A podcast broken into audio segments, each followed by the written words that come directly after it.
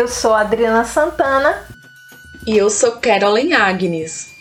E juntas damos início a mais um episódio do podcast Calumbi, um encontro plural com a história e a cultura do sertão baiano. E damos início também à terceira temporada do nosso programa, que tem como tema a música do sertão. Para começar essa nova temporada, falaremos sobre a história das bandas calumbis, manifestação cultural que inspirou o nome do nosso programa. Hoje, prestamos uma homenagem a esses grupos que fazem parte das memórias do nosso sertão.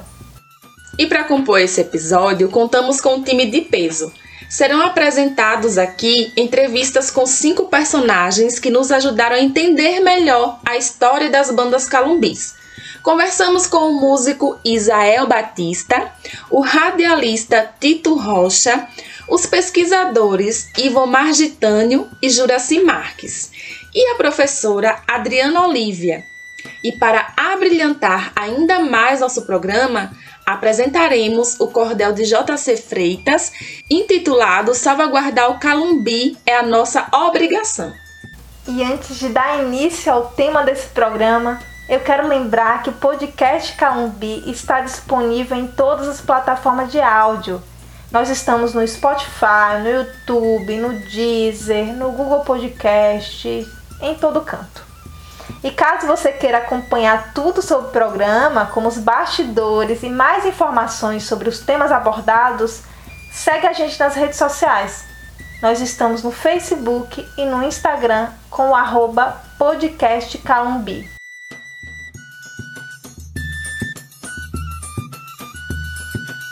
As bandas de pífanos são muito populares em todo o Nordeste e vale a pena explicar o que é exatamente um pífano. Pífano, ou pífaro, ou ainda simplesmente pife, é um instrumento rústico, artesanal, um tipo de flauta transversal que conta com sete orifícios, sendo um destinado ao sopro e os restantes aos dedos. E como vocês estão ouvindo, tem um som bem agudo e um timbre bem intenso. Por serem tão populares em todo o Nordeste, as bandas de pífanos recebem diferentes nomes a depender da região onde atuam. Podem ser chamadas de zabumba, cabaçal, esquenta mulher, terno, banda de pife ou banda de couro. Em Senhor do Bonfim e outras cidades da região Piemonte Norte do Itapicuru, chamamos essas bandas de pífano de bandas calumbis. E você, que não ouviu o nosso primeiro episódio, pode se perguntar: e de onde vem o termo calumbi? Sim, a palavra que inspirou o nome do nosso podcast. Durante as entrevistas que fizemos para esse programa, nós perguntamos a algumas pessoas sobre a origem do nome Calumbi. E as respostas foram mais ou menos assim. Não sei te dizer também porque eu não, porque apesar de ter apreciar muito, eu nunca fui lá entrevistar. Fizemos uma entrevista rápida para discutir a memória dos pífanos nesse artigo, mas esses detalhes nós não tivemos tempo de mergulhar com mais profundidade nesses detalhes, né?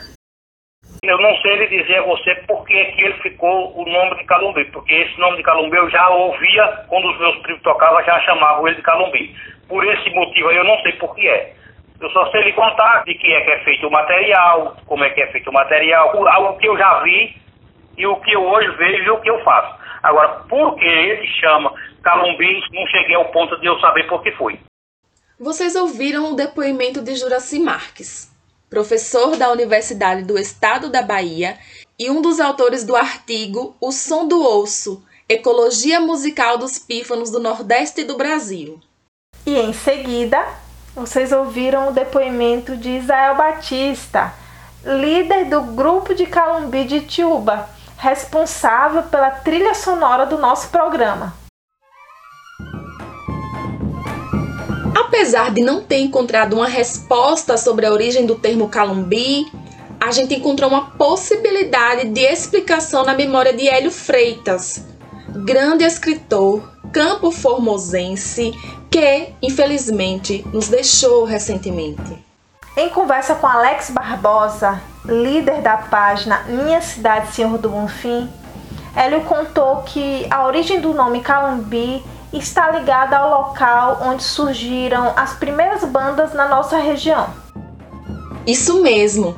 Segundo Hélio, muitas dessas bandas eram oriundas do pé de serra, região onde havia muitos pés de calumbi, um tipo de plantação comum na região da Caatinga. Como falamos antes, não só os nomes das bandas de pífanos variam de um lugar para outro, a própria composição dos instrumentos também pode sofrer alterações, e essa alteração depende de cada localidade. Mas a formação padrão, a base da maior parte dos grupos, é composta por quatro instrumentos: dois pífanos, uma zabumba e uma caixa.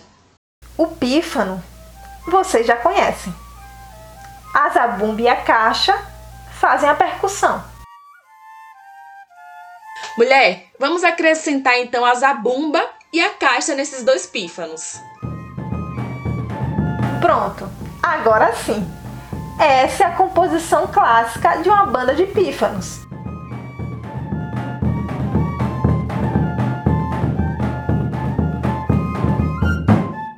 Em algumas regiões foram incluídos outros instrumentos, como pratos, triângulos e até mesmo a sanfona.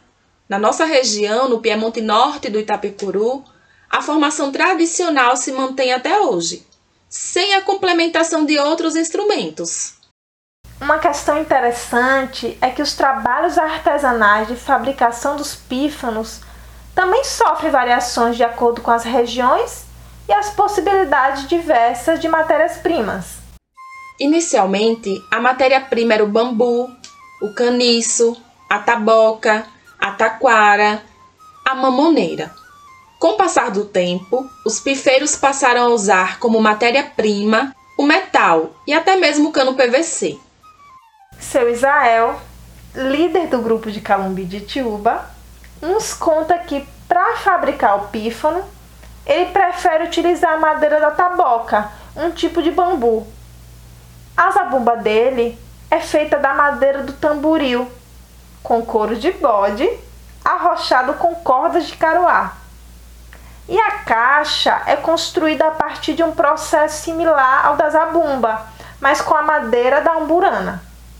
O pífano de antigamente era de taboca. Os bumbas, caixa, o bumba grande e a caixa pequena, eram amarrados de corda de caruá.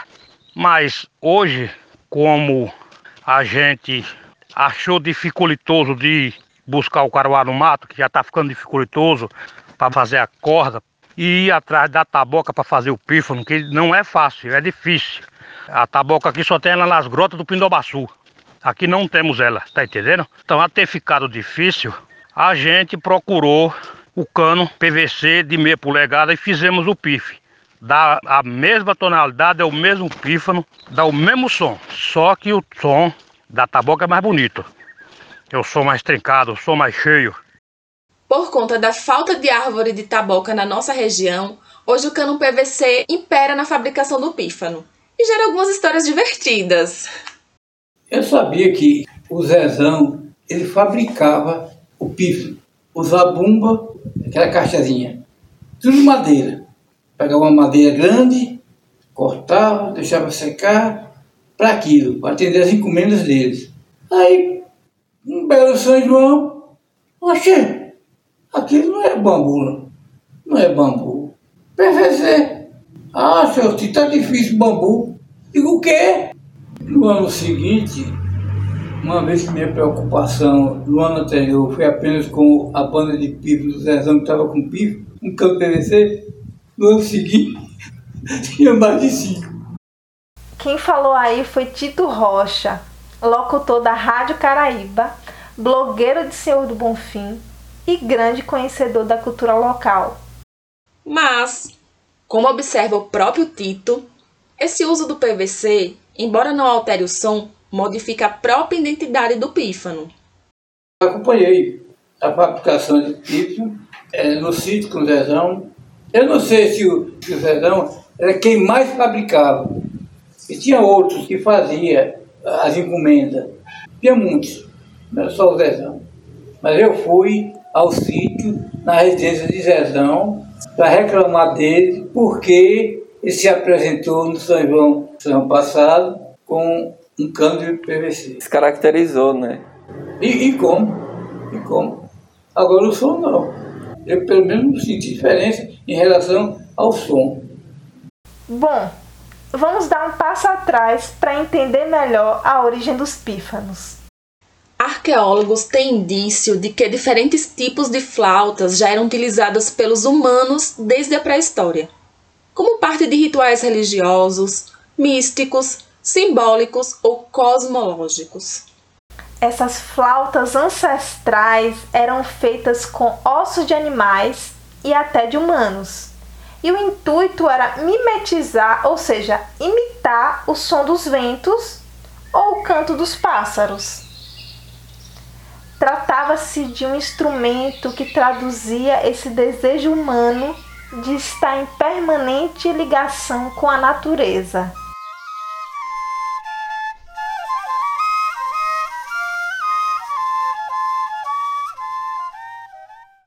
No Brasil, achados arqueológicos dessa ordem foram localizados durante escavações em cemitérios pré-históricos, como o sítio do Justino, em Sergipe, e o sítio Furna do Estrago, em Pernambuco. Hoje, existe uma grande variedade de instrumentos da família das flautas. Nessa grande árvore genealógica, a flauta doce é a mais conhecida. Mas podemos citar também a flauta transversal, a flauta de pan, o flautim e, é claro, o pífano. Para alguns estudiosos, as bandas de pífanos têm sua origem na Europa, por volta do século XVI, chegando ao Brasil através dos colonizadores ibéricos. Em seguida, índios e caboclos do sertão nordestino teriam realizado adaptações no instrumento. Considerado rústico por alguns, o pífano não é capaz de produzir escalas cromáticas nem de obter afinações mais precisas. Por isso, facilmente ele é preterido pelos músicos mais conservadores. Já outros músicos aceitam o desafio sim um desafio e tanto, porque harmonizá-lo a outros instrumentos ou inseri-lo em determinados ambientes musicais é tarefa extraordinária. Tarefa essa que requer muita habilidade e fôlego por parte dos artistas. Na nossa região, a origem indígena dos pífanos é a mais lembrada pelos entrevistados. A origem propriamente dita é indígena. Quem fala aqui é Tito Rocha, mais uma vez. Cada aldeia tinha seu grupo musical. Aqui na nossa região, temos no Cariacá, temos no Jamburana, Leigara, várias localidades tinham aldeias indígenas. E cada aldeia tinha seu calumbi. No entanto, pesquisadores indicam que o pífano, como conhecemos hoje, surgiu do entrecruzamento cultural entre a cultura europeia, indígena e negra. É necessário observar que essa relação entre indígenas e colonizadores foi de intenso conflito, violência e apagamento cultural, como nos conta Juraci Marques. Na verdade, eles são forçados a se anularem e imitar, né?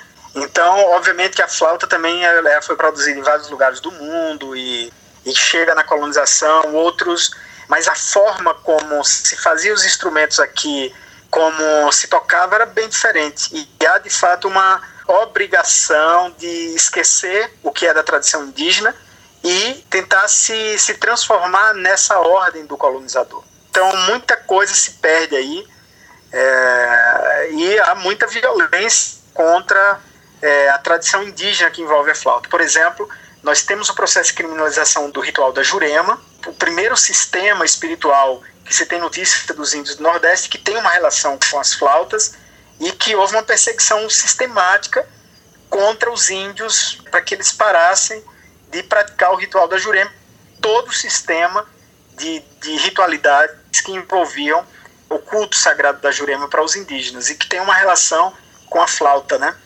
Então há de fato uma obrigação de parecer, uma negação e óbvio que esses encontros de cultura produzem produzem o que nós temos hoje aqui, né? Hoje já não é possível determinar o percentual de colaboração de cada cultura na formação multifacetada dessa manifestação popular. Para os povos nativos, a música do pífano tinha um sentido místico e ritualístico. Depois, com os caboclos, nasce uma associação entre o sagrado e o profano. No sagrado, as bandas de pífanos levam música para as festas e rituais religiosos.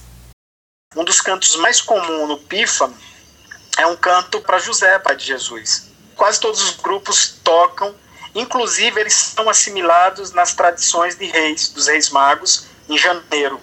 É o momento que você vai ver muitas bandas de pífano aqui no sertão. Quando não, nas tradições de São João Batista, que é também um santo católico e etc, etc. Já no profano, as bandas se tornam um importante disseminador das canções populares da região.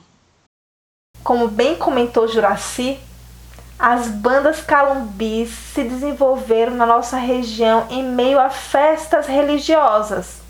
Como efeito, isso apagou referências indígenas da memória das pessoas.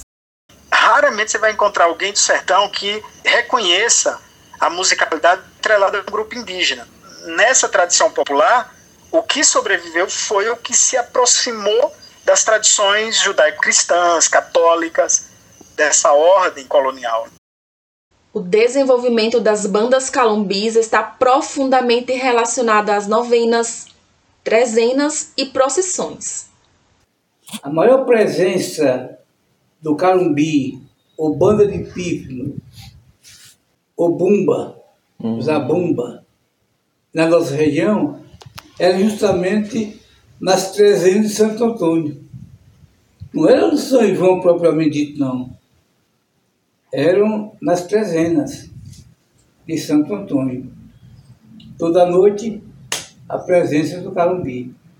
Em Senhor do Bonfim, diversos bairros, era só ter Antônio. Era possível ter festa. No interior, não vamos nem comentar como seria essa festa. Essa presença nas festas religiosas também é lembrada por Ivomar Gitânio, pesquisador da história e cultura de Senhor do Bonfim. O pífano aqui em Bonfim também era muito comum em festa de reis. Praticamente em festa de reis, quem tocava era pífano. É tanto que quando eles saíam das ruas de Bonfim, canto saíam tocando aquela música de Casa de Fora, que é uma música que marca muito Bonfim. Então era comum pífano em festa de reis. As festas de reis aqui em Bonfim, elas aconteciam o horário de meia-noite, né? E andavam nas casas, era a partir da meia-noite, que eu já vi isso em Tijuaçu, que até hoje Tijuaçu tem reisado. Outra, comum na festa do padroeiro. Na festa da Nossa Senhora Santana de Carrapichel, eles partiam do Mamão e de Igara, que Igara tem uma ligação com Carrapichel por estrada de chão, né?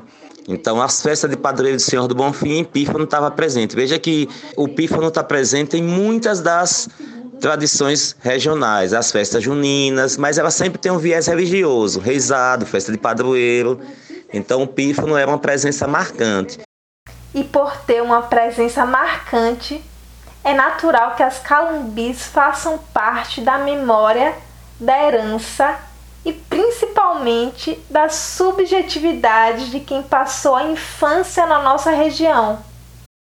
Eu vivi minha infância escutando as bandas de pífano estamos no São João e é uma das coisas mais lindas. Meu avô gostava muito de recebê-los em casa, então ver a alegria desses homens, essa musicalidade e olhando essa herança que tem uma relação muito forte com os nossos ancestrais negros e com a ancestralidade indígena, é algo fantástico no século XXI. Quem nos contou essa lembrança foi Juraci Marques. Falando ainda sobre as festas religiosas de Senhor do Bonfim, nas décadas anteriores, as bandas de pífano vinham das redondezas do Piemonte Norte e do Itapicuru. Elas vinham para animar os festejos juninos, sem muita intenção em lucrar com isso, como nos conta Ivomar.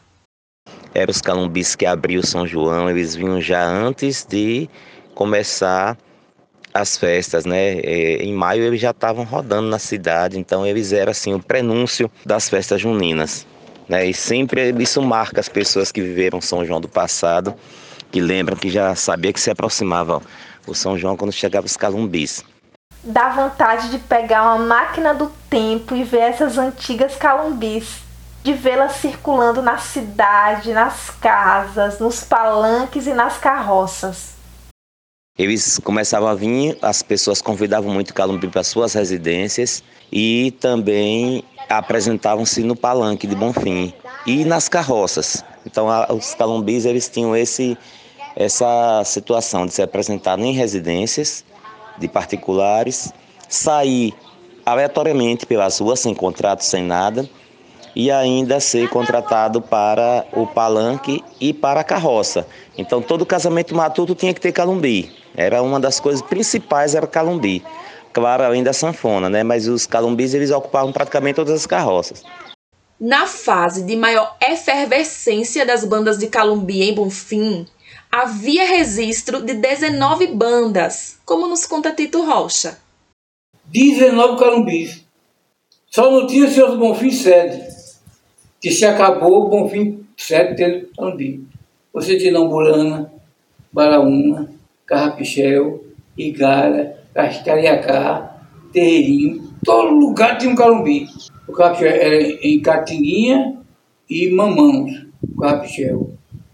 Canavieira tinha outro, Igara tinha dois, Andorinha tinha dois, Sítio tinha um, Missão, depois que dois calumbeiros em Missão, uma missão do barro. A gente tinha 19 calumbis, fora que vinha de da região de Filadélfia, de Ponto Novo. Fazia questão de participar da festa. Se desse cachê, bem, se não, a hospedagem estava muito bom. Um ou outro que falava em cachê. Ele queria participar da festa. São João Senhor Bom, que se tornou tão grande que acabou engolindo ele mesmo. Esse número 19 impressiona Ainda mais quando a gente observa a redução do número de bandas que vem acontecendo ao longo do tempo. E dá um nó no peito pensar toda essa simplicidade e humildade sendo engolidas por esse São João tão grande. Pois é, Adriana. Seu Israel lembra que na década de 90 chegou a conhecer 17 bandas calumbis da região. Eram seis em Tiúba. Quatro em Pindobaçu. Três em Senhor do Bonfim duas em Ponto Novo, uma em Caldeirão Grande e uma em Andorinha. Em 1997, seu Israel recorda ter participado de um encontro de 12 bandas de Calumbi no São João de Senhor do Bonfim. Tito Rocha lembra os tempos áureos do São João de Bonfim, onde as bandas calumbis tinham destaque. Esses grupos, além de contarem com o apoio da prefeitura, chegaram a se apresentar em programas de importante repercussão. Sem medo de afirmar, a melhor assistência aos calumbis de Bonfim da região foi dada no governo de Antônio Joaquim Queiroz Carvalho. Este prefeito foi quem promoveu o melhor João de Bonfim. Por que eu disse? Porque eu fui lá na época, levando com Fernando Dantas, do governo de Carvalho, duas combis cheias de carumbi. Acho que três ou quatro grupos, o mais no Fernando Dantas. Fomos para a TV, TV Itapuã, um programa de auditório de Calumbi, essa, banda, essa orquestra de Calumbi, do professor Fernando Dantas, para a Bahia ver e ao mesmo tempo divulgar nosso São João. Hoje, a realidade é outra a falta de incentivo cultural e as dificuldades financeiras têm sido uma árdua realidade para a maioria das bandas, não só da nossa região, mas do Brasil. Hoje que eu saiba, tem nós aqui, em Filadélfia tinha, não tem mais, em Ponto Novo ainda tem um, em Campo Formoso tem um, e aí Senhor do Bonfim não tem. Andorinha eu sabia que tinha, mas aí nunca mais ouvi os colegas que tocavam, não sei nem se ainda tem mais. Pindobaçu, eu conhecia esses três ou quatro que tinha lá. Nunca mais ouvi eles em canto nenhum, pra mim não existe, que a gente não vê nenhum desses novos tocando. Quem dá esse depoimento é seu Isael. Em resumo, existem apenas três bandas de calumbi na região.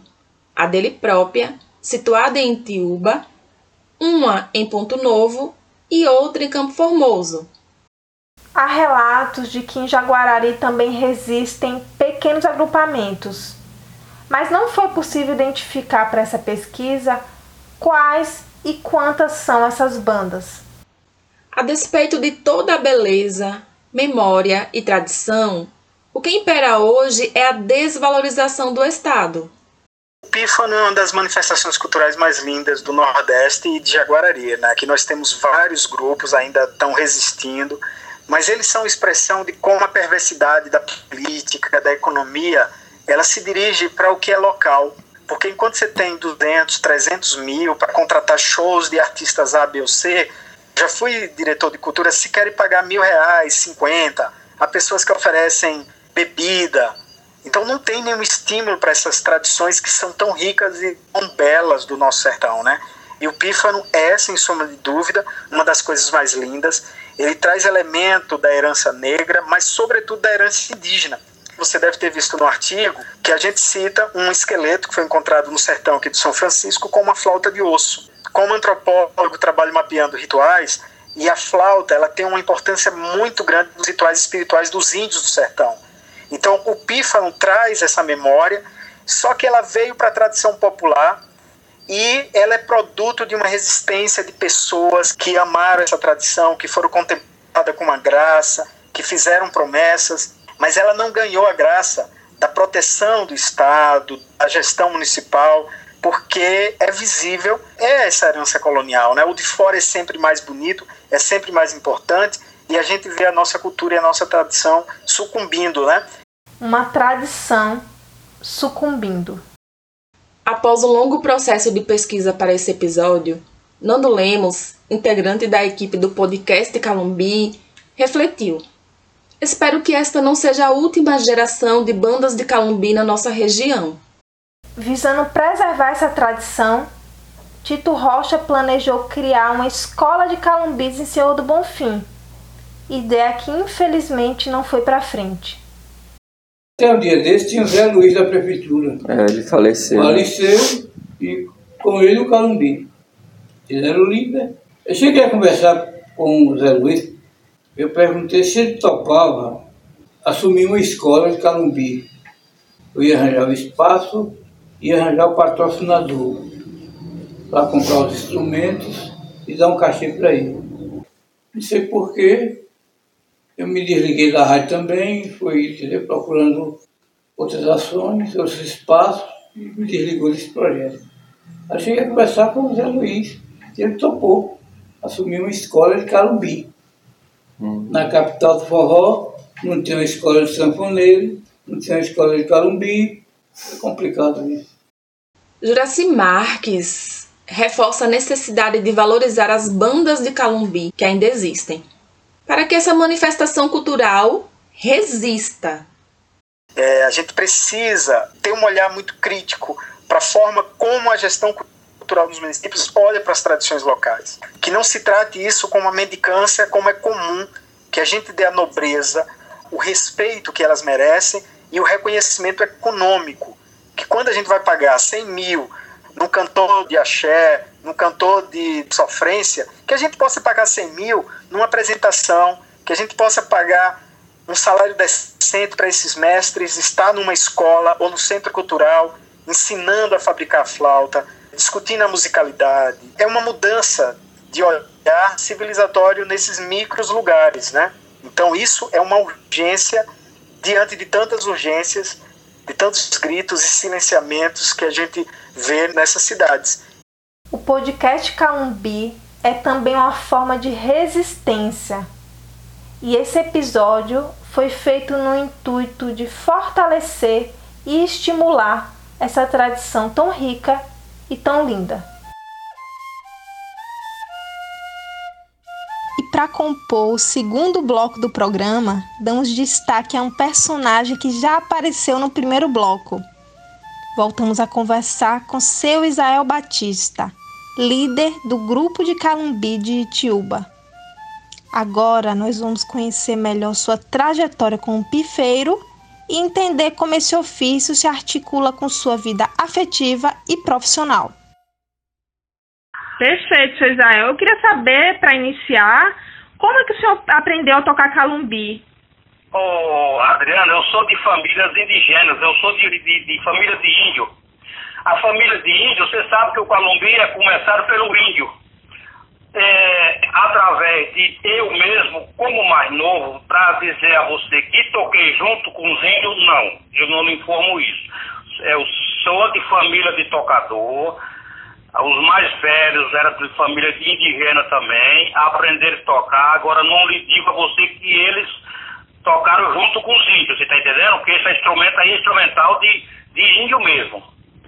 Eu tinha força de querer de aprender a tocar, minha boa vontade de eu aprender a tocar era muita. Então eu ia para a reza, de São Cosmo, dia 27 de setembro, via meus primos tocar lá. E aí agora eu ficava de bituca, olhando, ficar só com, com, com o olho em cima e o ouvido na escuta. Aí quando eu chegava em casa, eu pegava, ia tirar um cano de mamãe, fazia o mesmo jeitinho do pife deles, que eles estavam tocando lá. Quando acabava, pegava, fazia o outro, aí botava o meu irmão para tocar fino e eu tocava grosso.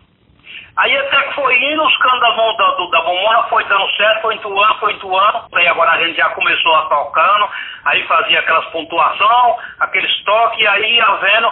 Aí eu peguei, arrumei uma fita gravada de eles tocando, que essa aí foi a minha professora, tá entendendo? E através de eu ter essa fita gravada, aí eu achei bonito tocar, e aí fui, aprendi a tocar mais meus irmãos, com os pifes de taboca, o mesmo que esses instrumentos, eles eram amarrados de corda de caruá, o cumbuco é feito de tamburi, o, amarrado, ah, o couro é couro de bode, os arcos é, é vaqueta, as cordas é corda de caruá, tá entendendo? Sim. E o pífano de taboca. Mas como hoje, você, sabe, você vê que as coisas hoje estão tá difíceis, é, sempre a gente, não só a gente, mas a maioria, hoje só se arruma coisa com trabalho, dificuldade, está difícil da gente ir adquirir o caruá, está difícil da gente ir adquirir a taboca. Então, hoje nós inventamos de fazer o pífano do cano PVC, que dá a mesma tonalidade do, do cano da taboca. Tá entendendo? Por que tá difícil conseguir esses materiais, a taboca e, e caruá? Porque só tem nas grotas. As grotas é longe aqui de onde eu moro. É muito custoso para a gente ir lá, porque transporte agora, como está essa pandemia, pior ainda. A gente não, tá, não tem transporte aqui para ir diretamente lá, só, só ir buscar. Quando vem, vem nos ônibus, os ônibus não quer parar para a gente tirar um H de taboca. Aqui só tem no Pindobaçu, Caldeirão Grande ou Saúde. Só tem nessa região. Aqui onde eu moro não tem. Entendeu? Entendi. E outra dúvida que eu fiquei é em relação à fita. Essa fita quem gravou foi o senhor ou o senhor recebeu de presente de alguém? Eu recebi dos, meus primos que era tocador. É, essa fita, eles me deram ela para eu aprender a tocar. Como eu tinha força de querer de aprender a tocar e tinha boa vontade, minha vontade era grande de aprender a tocar, então aí teve essa, essa reza lá no, no, dia 27 e eles fizeram essa gravação. E aí eu, eu custei um pouco para eu adquirir essa fita, viu? Custei um pouco para adquirir essa fita, mas fui indo, fui indo, fui indo. Deus me ajudou que até que eu consegui a fita. Quando eu consegui a fita, aí agora essa fita foi quem me ensinou os toques e as tonalidades tudo certinho, uma com as outras, pra gente aprender o ritmo, como é que era. Foi ela minha professora. Tá entendendo? Entendi. E por que custou? Eles não queriam dar a fita, não, era? Porque é, eles gravaram a fita e eu não sabia com quem tinha ficado a fita. Aí eles não moravam aqui, eles moravam lá em Caldeirão Grande, era difícil, custoso a gente ver eles. Aí quando é um dia eu conversando com um dos meus primos aí falando dessa fita, que eles tinham gravado essa fita, aonde essa fita tivesse, que essa fita, eu queria essa fita para eu tocar, ele diz a fita tá lá na minha casa, um primo carnal meu, diz a fita tá lá na minha casa. Eu digo, pronto rapaz, como é que faz para tu me dar ela? Eles dois me disseram que essa fita era para eu entregar a você, só que você nunca, nunca tinha me procurado, eu também não ia lhe procurar para entregar, sendo que você não conversasse comigo. Você tá entendendo como é que é a coisa? Entendi. É, e o senhor tinha que idade nessa época? Na, nessa época eu estava com. Nós temos 22 anos que nós toca, hoje eu estou com 56. Se eu não me engano, o, o, Adriana, se eu não me engano, foi na pancada de 80, de 92. Ah, sim, sim, foi em 93 que nós começamos a tocar. Ah, é, é, recente, eu posso dizer, né? Porque tem muita gente que conhece, começa desde pequeno, o senhor já começou adulto, né? Já comecei adulto, com certeza. Que é que eu estou dizendo, eu ia por lugar, via eles tocar, achava bonito, tinha aquela vontade, e eu falava comigo mesmo, vou aprender a tocar, vou aprender a tocar. Como de fato, graças a Deus aprendi, e aí hoje estão me dando muito bem, graças a Deus, peguei, fiz os pifes, fiz os pifes, como você estou falando, fiz as caixas, eu mesmo foi quem fiz as caixas. Mas através de hoje, eu estou dizendo, o Crauá hoje é mais difícil, que quase que o Crauá só tem em mata. As matas auxiliares hoje, a maioria delas quase que não está existindo. E Crauá também morreu muito. Aquele sol que teve aí de 2012, se acabou-se o Crauá. A seca? É, que teve uma seca aqui, veio em 2012 aqui, até a seca morreu. Ah, tá entendi, entendendo? entendi. Mas quando Aí, o senhor eu- fala que jovem, desde criança o senhor ouvia Calumbi nessas festas da, fami da família, né? Pelo que eu tô entendendo. Via, E, via, e também via na rua eles tocarem, em festas assim, São João. Não, no São João não, porque quando eu era pequeno eu não saía para lugar nenhum, né? Então eu vivia mais lá meus pais. Só saía assim quando era para uma novena que tinha essa novena que eles tocavam direto. Aqui nas regiões tocavam direto. Aí é onde a gente ia mais nossos pais, quando chegava lá eles estavam tocando, a gente via eles tocando lá. Novena de Santo Antônio? Era novena de Santo Antônio, novena de Senhor Bom Jesus, novena de São João, novena de São Cosmo, novena de, nossa, de Santa Luzia, é o dia 13 de dezembro, novena do dia 12 de, de, outubro de é Nossa Senhora Aparecida. Todos esses tempos aqui tinham esses tipos de reza. Hoje é que não está existindo mais. É muito difícil. E aí eu quero saber assim, o senhor então já tinha uma profissão quando começou a tocar Calumbi, né? Eu tinha uma profissão que eu era zabumbeiro de um sanfoneiro irmão meu. Tá entendendo? Hum, então o senhor já era da Mas- música. Era, era, era, era, com certeza. Aí eu era zabumbeiro do irmão meu, que meu irmão era sanfoneiro. Aí, quando eu aprendi a tocar o pífano, aí eu abandonei a, a, a sanfona, é o zabumba da sanfona, e aí fiz o meu grupo junto comigo, dos quatro, uns quatro, as quatro irmãos. Ele, de primeiro não eram os quatro irmãos que tocavam comigo, não. Era dois primos e eu e outro irmão, que era quatro. Mas aí foi indo, foi indo, foi indo, foi ficando difícil, os primos foram ficando velhos, um morreu, e aí ficou ficando difícil, eu fui, ensinei mais dois irmãos meu. Aí agora, por último, ensinei o outro para fazer os quatro, que é, é o cacheiro. E aí são os quatro irmãos. Pronto. É, então o senhor já era da música e aí só É. mudou o gênero, né? Só mudou o ritmo. Foi, foi, com certeza. Entendi. E, e o senhor consegue ganhar dinheiro tocando? Toca, ganhava dinheiro antes com como zabumbeiro e agora ganha com pífanos? É, quando eu era zabumbeiro, o sanfoneiro fazia os contratos e eu ia tocar, mas ele quando chegava lá, ele ganhava o dinheiro e me pagava a diária, tá entendendo? Sim. Ele é quem fazia o contrato. Já hoje, como eu tenho minha banda, já hoje é diferente. Hoje eu é quem já faço o contrato, que eu sou o cabeça da banda, eu é quem já faço o contrato. Pode ser para onde for. Pode ser para Itiúba, Bonfim, Queimada, para todo canto, pra prefeitura, para tudo quanto é canto. Eu é quem faço o contrato. Pra eu e meus quatro irmãos que é da banda. Uhum. Eu imagino que agora na pandemia tá complicado, né? Mas antes da pandemia, rolava de tocar o ano todo ou mais concentrado no, no, no mês de junho? É, veja só, Adriano, olha, nós tocava direto, nós não parava. Nós aqui, nós começávamos a tocar de março, aí entrava maio tocando, aí entrava junho tocando, aí entrava agosto tocando, é, setembro tocando, outubro tocando, e dezembro, quase era, saía quase um ano de fora fora nós tocando direto. Aí nós ganhávamos, nós ganhávamos, nós fazíamos o contrato e ia ganhando nosso cachê. Sim. E a maioria das festas era o quê? Festas privadas ou festas da prefeitura? Como é? é pela prefeitura eu só tocava quando era no mês de junho, São João. É, festa, festa de cidade. Que nem São João, a, de, da festa da tradição. Agora, aqui na zona rural, era por conta do dom da novena. Agora, em março mesmo, recente agora, esse mês que vai entrar, devido a essa pandemia, nós já tínhamos uma novena para tocar, mas não podemos tocar. Entendi. E para complementar a renda, o senhor faz alguma coisa com agricultura, com pecuária ou com outras coisas ou não? Só vive de música mesmo? Não, eu faço. Eu não só vivo de música, que você sabe. A música, é, ela é uma coisa que, é que eu estou dizendo a você, não é todo mês, direto, nem toda semana, nem todo dia mas eu sou lavrador, trabalho na roça, tenho outra arte que é trabalhar na roça, né? E aí agora, quando aparece as novenas, agora aí a gente faz o contrato e vai fazer a tocada. É, uma tá. coisa que eu achei interessante na fala do ah. senhor é sobre os materiais. O senhor disse que o primeiro que o senhor tentou fazer é de mamona? De mamona. Os primeiros pífaros que nós treinava, porque nós quando ia para a novena, nós ficava com o som do pífaro dos meninos que estavam tocando lá, a gente ficava com aquele som na cabeça. E ali nós vinha, pegava o cano de mamona, quando acabar fazia o pífano, se juntavam os dois, aí um soprava, o outro soprava, que era para ver se os pífanos entoavam um com o outro. Aí nós pegava, cortava o dedo um mais pequeno, que era para dar o som mais fino, e cortava o outro maior, que era para dar o som mais grosso. Foi assim que a gente começou. e me conta como é que a pessoa consegue fazer instrumento sem nunca ter feito nenhum instrumento. Eu fico impressionada.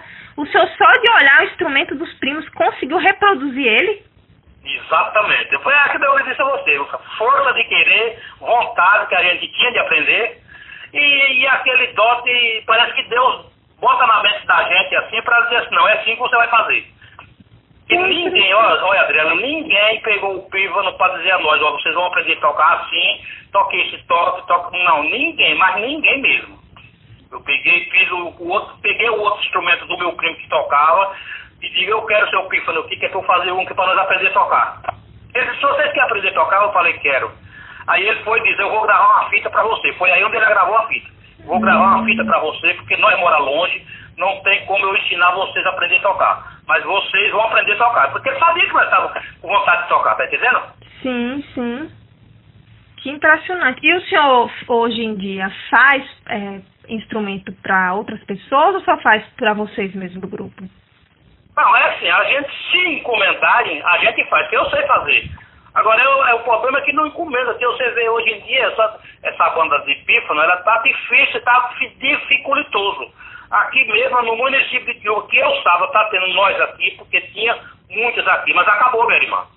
Hum. Uns, uns, uns, uns, foram morrendo, os outros, os outros foram ficando só, aí foram desanimando, aí foram indo morrer, a maior parte dos mais velhos morreram quase tudo. E aí você sabe, essa juventude nova não quer aprender nada, né? Outra coisa que eu tenho curiosidade é de saber se a maioria das bandas são feitas por familiares. Cada do senhor é. As outras eu, geralmente são? Quase todos eles que eu conhecia eram são familiar. Entendi. Às vezes aparece uma pessoa particular, mas os três sempre acostumam mais ser familiar. A maioria, porque sempre é de família. E tem tamanho diferente de pífano? Ou tem que ser o mesmo tamanho padrão?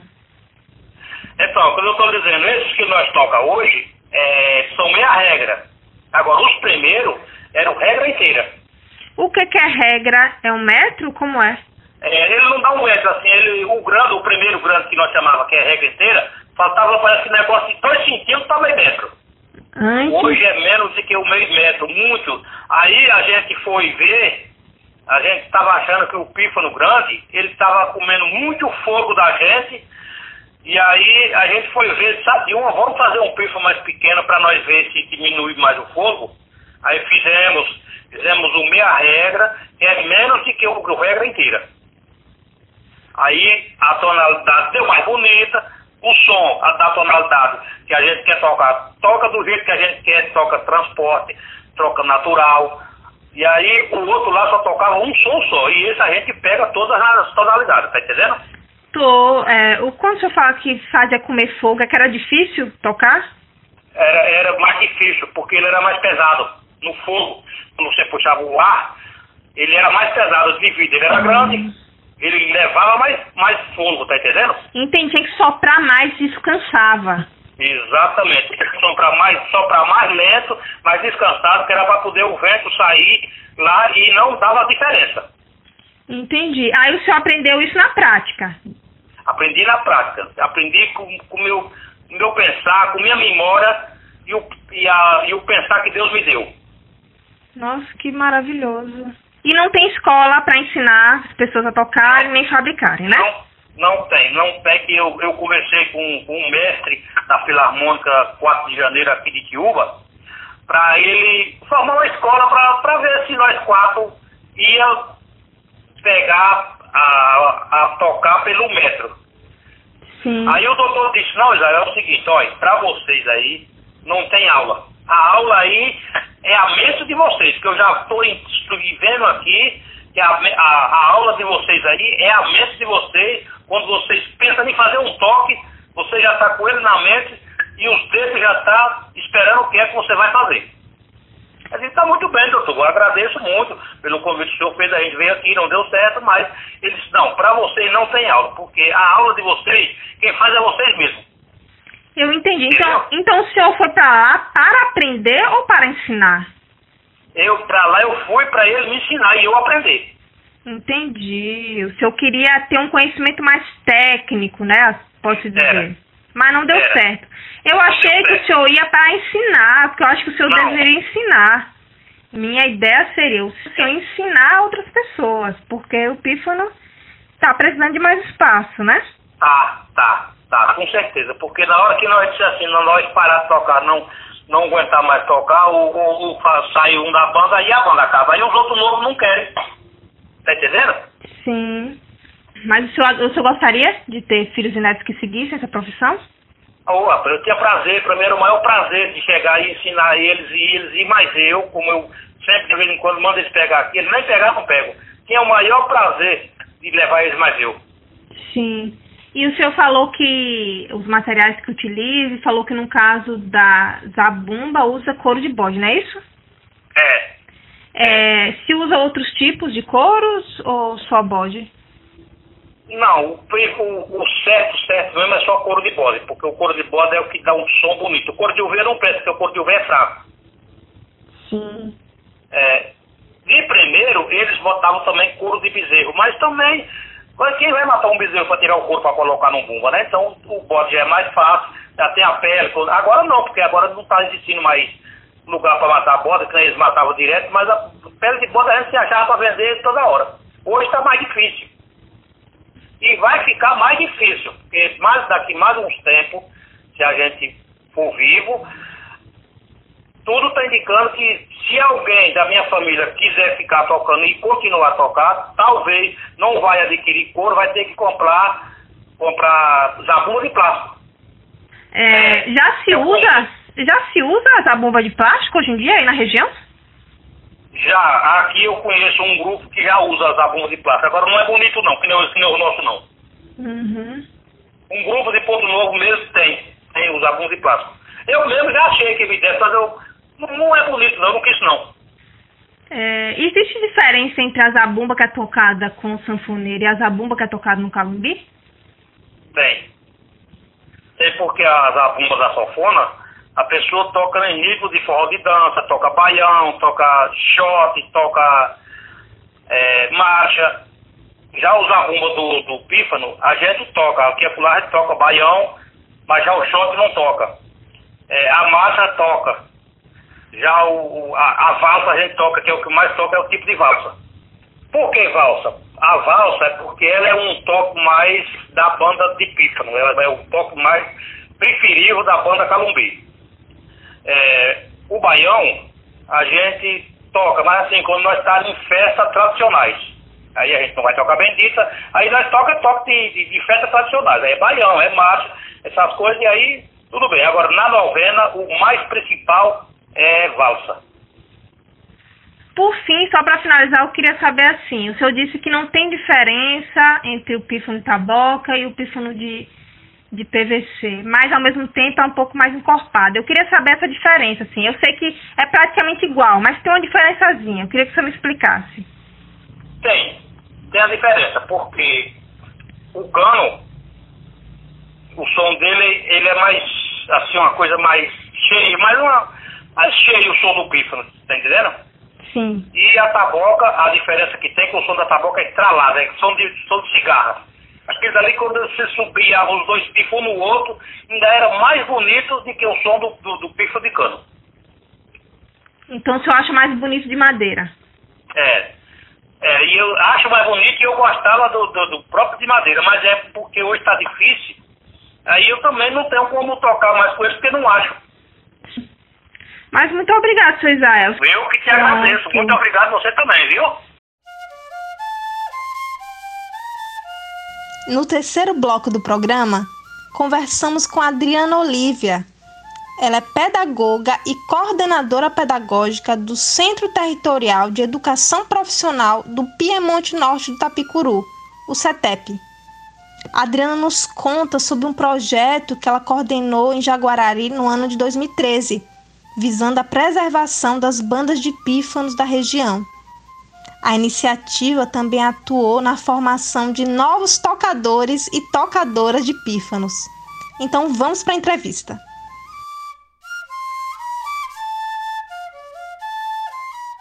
Quando eu soube da sua pesquisa, eu fiquei muito empolgada porque me parece, e aí eu até queria ouvir você, me parece que esse movimento de sistematização de dados e de é, escola para ensino dos calumbis, me parece que vocês foram pioneiros nesse sentido. Eu não conheço outras iniciativas na região que fizeram isso.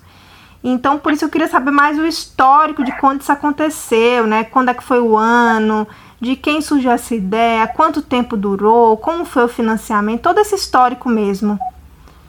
Então, eu estava na ocasião como coordenadora de cultura, né, na Secretaria de Educação, e tinha muitas dificuldades para estar tá realizando as, o, o, trabalho mesmo de coordenação de cultura por conta de falta de financiamentos, né? O recurso da Secretaria de Educação destinado mais para essa parte mesmo pedagógica das escolas e a questão cultural ficava um pouquinho ali de lado, né? É, a prioridade eram as festas, festas de comunidade, festa do padroeiro, festa principal e as manifestações culturais, a cultura popular ficava meio que paradinha ali. Então, comecei a me interessar pelos editais. A Funarte estava ali com um edital aberto, fiz a inscrição juntamente com a equipe né, da, da coordenação de cultura. Na época tínhamos três pessoas na coordenação para fazer o texto do projeto, foi necessário fazer essa pesquisa. Entrevistei né, os mestres da cultura popular aqui de Jaguarari e esses senhores que nos concederam a entrevista para compreendermos melhor como é que era antigamente, como é que estava sendo hoje, qual, é, qual a origem. Então, uns achavam que a origem era indígena, outros já diziam que era dos portugueses a gente foi buscar também né, as informações em livros, em pesquisas e chegamos à conclusão de que as bandas de Calumbi elas têm uma influência muito forte naquilo que veio de Portugal, mas que somou com as singularidades do povo indígena. E aí vem ali aquele calumbi composto por um material tirado da natureza. Em que ano tudo isso começou? Né? A escrita do projeto, ele ser aprovado, foi tudo no mesmo ano? Não, não foi tudo no mesmo ano. Então foi ali entre 2014 e 2015. Não posso falar com precisão, mas foi na gestão de Antônio Nascimento que nós realizamos esse projeto. Então, em um ano, no primeiro ano foi a pesquisa, com essas entrevistas, com o estudo, com o resgate das músicas que sempre eram cantadas em leilões, em novenas, os benditos, né? De cada comunidade, hino de padroeiro, todos esses cantos que eram estão embalados pela Calumbi, que no momento em algumas comunidades estava amortecido, né, justamente por essa falta de valorização, esse, essa falta de um olhar dessa manifestação cultural e que a gente sentiu essa necessidade de revitalizar. Então, na ocasião, realizamos a pesquisa, foi enviado o projeto, a FUNARTE aprovou. Então, o primeiro projeto foi financiado pela FUNARTE. O segundo projeto já foi por uma entidade católica localizada em Monte Santo, que fez a aprovação do projeto para dar continuidade às aulas. Então, nessa ocasião, a gente resolveu contemplar com aula também os mestres da cultura popular, que no primeiro momento eles estavam apenas como professores e também como músicos. Eles recebiam cachê e recebiam o valor referente à hora-aula né, dessas aulas que eles ministravam. Um dos pontos culminantes desse último projeto foi a oficina de construção, de confecção dos pífanos. Então foi um momento assim mágico, né? Porque o pessoal daqui nunca tinha tido acesso a algo desse tipo, da, da confecção com instrumento mesmo feito com material da natureza, porque agora eles só tinham acesso a esses pífanos de metal ou de cano. E quando a gente realizou a primeira oficina de instrumentos musicais, um dos mestres da cultura popular de Jaguarari foi quem fez o bumbo, a umburana, quem fez a caixinha com a umburana, mas os pífanos foram feitos com cano. No segundo projeto, aí já tivemos essa oportunidade de fazer os pífanos com o bambu. E aí foi muito interessante, né? Nesse também a gente teve a preocupação de estar tá trazendo os cantos da cultura popular, os benditos, e formamos um livretozinho que foi distribuído na comunidade e a culminância também foi tocar nas novenas em Jacunã, Catunim, na sede do município e em Gamemeira. Então foi bacana. Também tivemos um momento culminante na feira, onde também fizemos a gravação né, de vídeos e muita fotografia também, enfim. Enquanto fizemos numa parte da feira, montamos a estrutura com som, e eram muitos participantes. Ali a gente falava um pouco da importância daquilo ali, das bandas de Calumbi, um pouco da história, falávamos dos músicos, né, a história desses músicos que estavam ali e íamos tocando. Então, cada banda que tinha sido composta ia colocando uma parte do repertório. Deixamos ali quatro músicas para cada banda e realizamos aquele momento, né? Há sete anos atrás, quantas bandas de pífano você identificava na região de Jaguarari? Quantas bandas foram formadas após o projeto? E quantas bandas você tem conhecimento que ainda existem hoje? Você consegue fazer essa linha do tempo? Olha, para falar sobre hoje, eu não teria possibilidade. Como eu falei na ocasião, eu estava trabalhando nisso, então eu tinha um contato mais próximo. Agora eu estou na coordenação do CETEP, então a gente acaba mudando um pouco o foco, né? E quando procuramos esses mestres da cultura popular, existiam quatro bandas. Uma delas estava meio que adormecida porque dois dos membros estavam querendo desistir. Um estava doente. Então haviam quatro naquele momento com, com o projeto, a gente conseguiu compor seis com crianças, com adolescentes e uma delas com adultos. E hoje eu não vou saber te dizer quantas que nós temos né, em Jaguararema.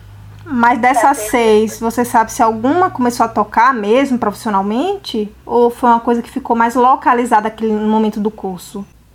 Olha, eu, eu tenho conhecimento da Serra dos Morgados, continuou, de crianças, de gameleira, também continuou a assistir outras apresentações bem interessantes deles. A gente tem feito uma pesquisa e eu acho que você conhece o pesquisador do nosso programa, que é Nando Lemos. E a gente está investigando há muito tempo a participação das mulheres no PIFAN, a gente não conseguiu achar até o momento. Ele já foi na Missão do Saí, ele já foi na Baraúna, ele já foi atrás de gente em Andorinha, porque sempre a gente encontra informação em outra, né? Em Tijuaçu, em Itiúba, enfim. Mas mulheres que tocavam pífanos, ou elas já faleceram, ou elas pararam de tocar, ou a gente não sabe muito bem onde elas estão vivendo. E aí, quando eu ouço você falar, você me disse que chegou a tocar, né, enquanto estava aprendendo durante o curso, ouvir sua experiência de tocadora de pífanos. Mas antes de tudo, eu gostaria de saber se você conhece outras mestras, né, porque você era aluna, mas se existiam mestras de pífanos que atuaram no projeto, como professoras ou como tocadoras mais antigas, mais experientes. Não, infelizmente, o que eu consegui né, visualizar, mas eu não posso dizer isso com certeza, com precisão, foi apenas uma, uma impressão, é que é um espaço muito masculino. As mulheres ficam mais ali, cantando, batendo palma, dançando, mas se configura como um espaço muito masculino. Uma das participantes que entraram como alunas do projeto, senhora Irene, ela entrou para aprender a tocar a caixinha. No momento foi aquele negócio, ignoraram, né? E aí a gente foi conversar, não, é para todo mundo, é para homens, mulheres, crianças, jovens. Né? O pessoal ria porque ela estava tentando ali conduzir a caixinha. Enquanto ela estava cantando, enquanto ela estava sambando ou, ou, batendo palma, ninguém dizia nada, mas quando ela ia tentar executar o instrumento, eles riam deu para entender, mas eu não me aprofundei nisso, que se configurava como um espaço muito masculino. É tanto que quando a gente conseguiu compor a nossa banda de mulheres, e isso aí a gente entrou como desafio mesmo diante desse, desse olhar, dessa percepção, a gente conseguiu compor essa banda. Quando a gente passava pela feira, as pessoas diziam uma banda de mulheres, uma banda de calombi de mulheres. Então, era aquela admiração. E outras mulheres começaram a chegar. Além dessas quatro que estavam na minha bandinha, também tinha a Adriana, né, outra chara nossa, que também entrou para tocar na caixinha, a própria dona Irene, tanto tocou na caixa quanto no bumbo. Então, assim, no início foi aquele susto da população, quando viu a gente passando, a gente executando Asa Branca na feira e tocando a Calumbi. Então foi aquele susto. E depois o pessoal começou a achar bacana e outras mulheres começaram a chegar também junto. Me conta um pouquinho, porque você falou um pouco nos áudios, mas como eu tô gravando só agora, eu queria que você me contasse como surgiu a sua banda, você já antecipou um pouquinho aí, mas como surgiu, quem eram os participantes, qual a função de cada, se você só tocou durante aquele momento das aulas, né, nesses dois anos do curso, ou se você continuou tocando, gostaria de saber um pouco esse histórico da sua banda só toquei mesmo durante o curso. E iniciamos o primeiro motivo por aquele que eu te falei, dessa distância de comunicação entre os mestres e a nova geração. Então a gente precisava entender para poder ajudá-los a transmitir esse conhecimento.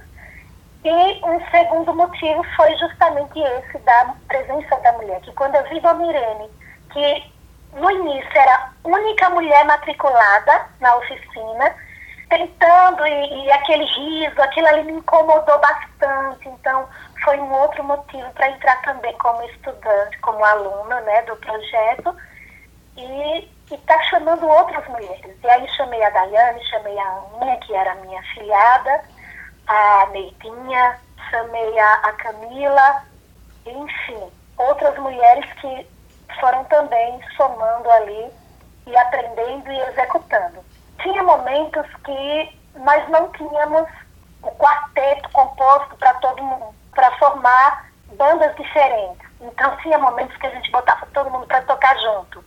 Né? E aí o, os mestres diziam, isso é loucura. Isso é loucura, vai botar duas caixas para quê? Mas porque a gente queria incentivar mesmo a participação, valorizar as pessoas. Às vezes a gente revezava, mas tinha momentos que colocava para tocar todo mundo junto, né? E aí foram, assim, algumas, não posso dizer inovações, mas umas tentativas, né, de estar ali auxiliando mesmo nessa, nessa coisa da participação. E aí, quando nossos meninos, os adolescentes, os jovens, saíram a primeira vez nas ruas, já ganhando cachê pela prefeitura, cadastramos, e aí eles ganhando o cachezinho deles, o pessoal dizia, olha, os mestres vão passando com seu chapéuzinho de palha. E os meninos, os novos, os jovens, com seu óculos de sol, seu bonezinho, né? Então, são releituras que vão sendo feitas, porque você está ali valorizando, revitalizando o processo, mas elementos novos entram, porque cada pessoa que vai chegando vai agregando ali um pouquinho daquilo que tem, né? Eu não vejo isso como negativo, vejo Sim. como reconstruções mesmo, né? Da cultura, releituras, enfim. E eu gostaria de saber se você acha que os participantes, sejam os mestres ou os alunos, passaram a respeitar vocês enquanto mulheres tocadoras ao passar do tempo, né? Você me contou que tinha um olhar estigmatizado no início, mas você acha que vocês conseguiram se fortalecer ao longo do tempo e eles passaram a olhar para você de modo diferente? Sim, sim, passaram sim. Já não tinha mais esse olhar, né? Agora, infelizmente, as mulheres não deram continuidade, né? Porque éramos poucas e não foram embora, casaram, foram embora, e aí não, não conseguimos segurar a banda, né? Que a nossa pretensão era manter mesmo, era estar ali junto, dando continuidade a esse processo. Mas infelizmente hoje aqui em Jaguarari só ficou eu, a Camila e a Adriana. Então são eu que toquei o pífano e a Camila e a Adriana que tocaram na caixinha. Né? Não ficou nenhuma bombeira, enfim, a outra pessoa que tocava o pífano também foi embora. Não conseguimos dar continuidade, mas ali naquele período a gente conseguiu essa valorização, esse respeito. E por que que você não conseguiu continuar? Primeiro por conta dessa divisão da banda, né? Porque umas foram embora, as pessoas que eram da minha banda foram embora. E depois porque fui mudando o foco profissional, saí da coordenação de cultura fui para a coordenação pedagógica de escola, e aí começo a se envolver com toda uma outra né, sistemática de vida, e não me dediquei mais. Mas você sabe tocar ainda? Você ainda tem o instrumento?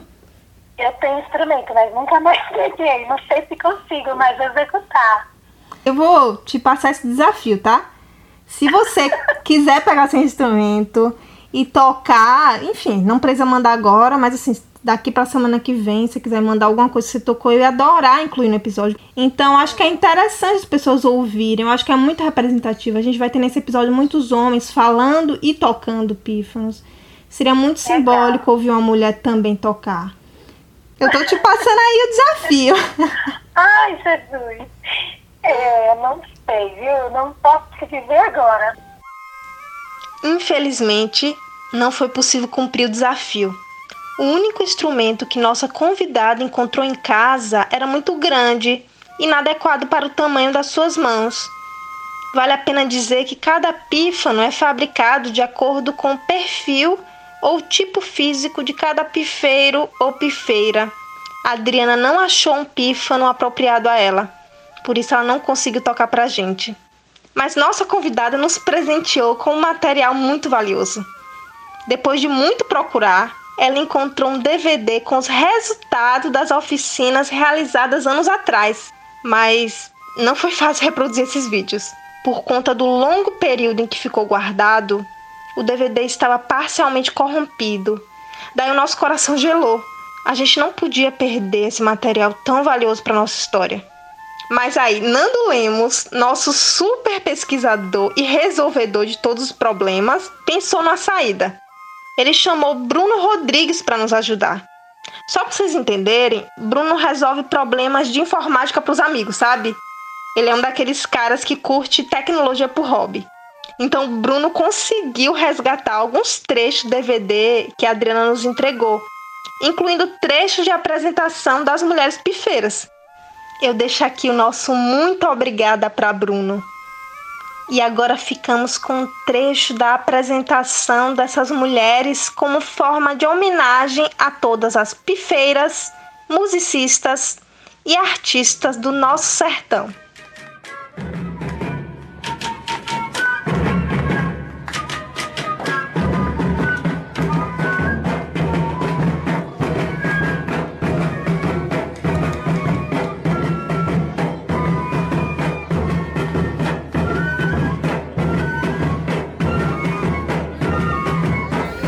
Render o assunto, o que tu indica hoje para os nossos ouvintes a respeito das bandas de pífanos, mulher?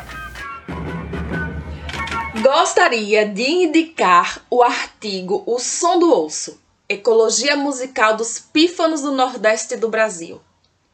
Escrito por um dos nossos entrevistados, Juraci Marques, em conjunto com os pesquisadores Luciano Menezes, André Luiz Souza, Fátima Cristina Oliveira, Robson Marques e Maria Cleonice Vergne. Quero indicar também o projeto Bahia Singular e Plural, realizado pelo Instituto de Radiodifusão Educativa da Bahia, o IRDEB, entre 1997 e 2003 este é um trabalho de registro musical e audiovisual das tradições populares baianas. No período que eu falei, foram produzidos 18 videodocumentários e 8 CDs sobre a cultura baiana, incluindo alguns registros de bandas de pífanos. Esse material você encontra lá no YouTube. Eu quero indicar o perfil no Instagram de Ferreira Júnior, que é um produtor musical e multi-instrumentista do Sertão do Cariri, que nos ajudou para essa pesquisa. A gente conversou muito com o Ferreira Júnior, mas infelizmente não deu para incluir o depoimento dele aqui nesse programa. Eu quero divulgar o perfil dele, quero agradecer pela participação, pela contribuição. Apesar de ele não ser da nossa região do Sertão da Bahia, foi muito interessante conseguir conversar com outro pesquisador de outra região do Nordeste e fazer uma comparação entre as nossas características das bandas de pífanos locais com as bandas de pífanos de outros lugares do Nordeste.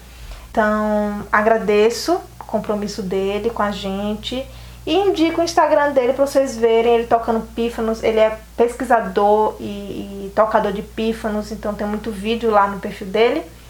O Instagram dele é ferreirajúnior1112.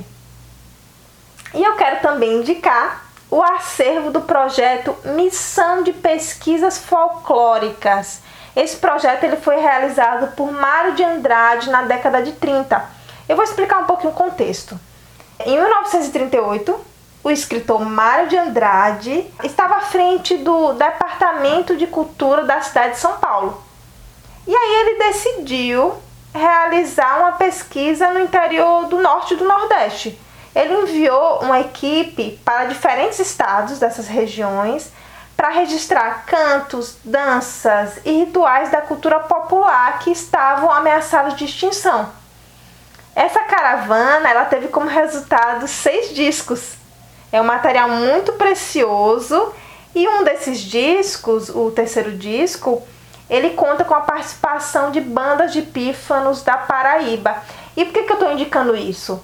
É óbvio que o nosso programa foi dedicado ao sertão da Bahia, mas é muito interessante ouvir outras bandas de outras regiões, né? Em especial bandas que tocavam no passado. É legal ouvir essas sonoridades. E então eu deixo essa dica. Esse material também está disponível no YouTube.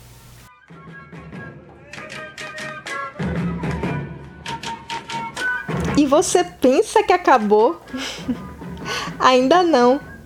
Nós convidamos o cordelista JC Freitas para criar um cordel especial para o nosso programa, fazendo homenagem às bandas calumbis. JC é um cordelista bonfinense. Hoje ele reside em Salvador, mas continua produzindo muitos trabalhos dedicados à sua cidade natal. Se você quiser ver esses trabalhos, é só buscar o Instagram dele, o arroba Cordel Insta.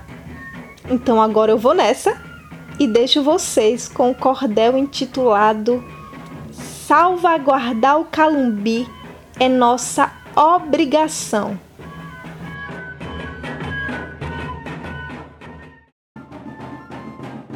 Ouço de longe um som estridente e agudo que me traz recordações alegres, porém, contudo, apesar das alegrias que animavam aqueles dias, este som agora é mudo. Se veio de Portugal, o Nordeste o consagrou em feiras chiques locais, festa de Nosso Senhor, e na Vila da Rainha, nas corridas de Argolinha, este som se espalhou nos distritos de Umburanas, Canoa e Cachoeirinha, no Quissé, Cariacá, Catuni e Catinguinha, na Baraúna e Missão, criando a tradição de vovô e de voinha homens da roça, da terra, que por fé, por devoção, acompanhavam reisados e festas de São João, tocando as suas flautas como meninos peraltas dançavam xote e baião. Chamavam banda de pife, pífanos, dizem os certos, mas em Senhor do Bom Fim virou calumbi, deserto por ser mato resistente, que na seca é persistente e está sempre por perto. Instrumentos improvisados na taboca transversal, com cano de PVC ou com cano de metal, furado com ferro e fogo, pífano não passa gogo na saliva musical. Tambor de pau e de couro, de bode bomberrador, ou de cabra parideira, ressoando sua dor, com o repique da caixa, marca o compasso e encaixa, ritmo arrebatador duas flautas bem soantes, um zabumba e um tarol, tocavam com energia do pôr ao nascer do sol, tirando som de ouvido com arranjos divertidos, sem dó, solace bemol. Quem assobia acompanha, bate na palma da mão, chama seu par para dançar ali na pista do chão, desfilando pelas ruas, cantando sob a lua uma antiga canção. Onde está o cururu e o capim da lagoa? O viado que o comeu não vive mais numa boa. Olha pro céu, meu amor, Lampião já se acordou, traz o seu café com broa. Hoje, em tempos virtuais, não se ouve calumbi, nem o forró pé de serra, é só sofrência sem fim. Se o jovem souber o valor, vai pedir ao locutor Toca Calumbi pra mim!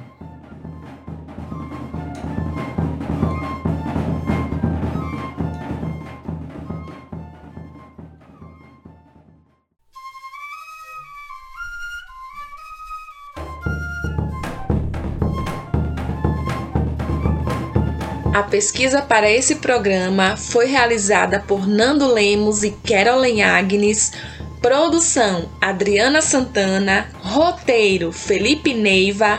Apresentação: Adriana Santana e Carolyn Agnes. Edição: Gerry Barbuda. Intérprete da trilha sonora, Grupo de Calumbi de Itiúba. Gravação da trilha sonora, Maicon Dias. Ilustração, Elide Castro. Design e gestão de mídia, Agência Inception. E assessoria de comunicação, Lorena Simas. A terceira temporada do podcast Calumbi tem o apoio financeiro do programa Aldir Blanc Bahia, Fundação Cultural do Estado da Bahia Secretaria de Cultura, Governo do Estado da Bahia, Secretaria Especial da Cultura, Ministério do Turismo, Governo Federal.